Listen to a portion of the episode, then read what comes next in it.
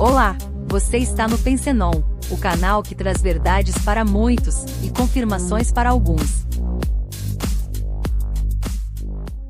De acordo com uma matéria do The Epoch Times em 8 de janeiro de 2022, o regime chinês está aperfeiçoando sua capacidade de influenciar os usuários de mídia social através da disseminação de propaganda e desinformação. O Twitter removeu, recentemente, 2.160 contas ligadas a campanhas chinesas de informação.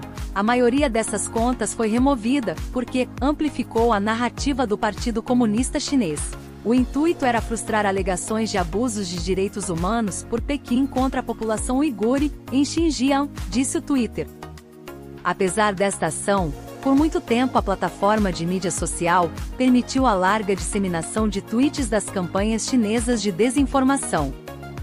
O Facebook, eventualmente, também tomou nota de várias operações baseadas na China, quando foi alertado para uma conta que alegava ser de um biólogo suíço, chamado Wilson Edwards. De acordo com as postagens falsas do biólogo no Twitter e no Facebook, os Estados Unidos estavam pressionando cientistas da Organização Mundial da Saúde, estudando as origens do Covid-19, na tentativa de culpar a China pela origem e propagação do vírus.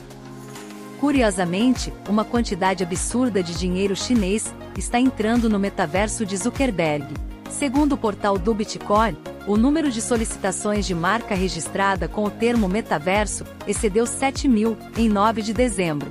Mais de mil empresas já registraram marcas relacionadas ao metaverso. Considerando a distribuição de cidades registradas para marcas no metaverso, em primeiro lugar está Pequim, com 810 marcas, seguida de Guangzhou, com 637, de Shenzhen com 519 e Xangai com 419. Em outras palavras, a quantidade total de investimentos no metaverso, nos últimos três meses, excedeu toda a quantia investida na indústria de realidade virtual em 2020. No entanto, recentemente, foi exposta em manchete de vários jornais que a China convocou famílias e governos locais a estocar comida.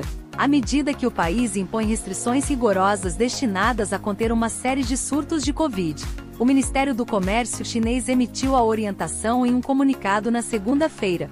O Economic Daily, jornal apoiado pelo Partido Comunista, disse que as diretrizes foram o esforço do governo para preparar o público para os bloqueios de Covid no período do inverno.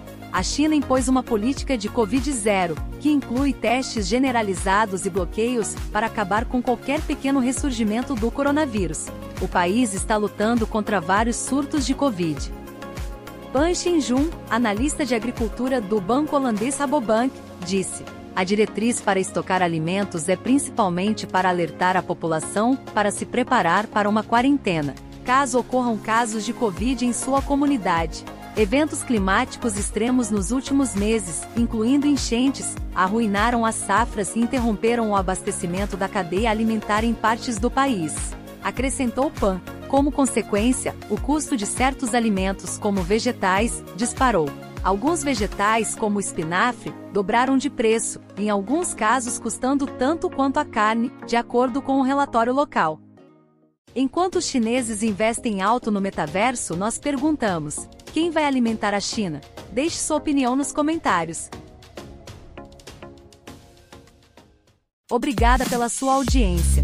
Se gostou do nosso conteúdo, por favor, Deixe seu like e se inscreva no canal para aumentar a nossa relevância. Assim, mais pessoas terão acesso a conteúdos como este. E não se esqueça de compartilhar com seus amigos.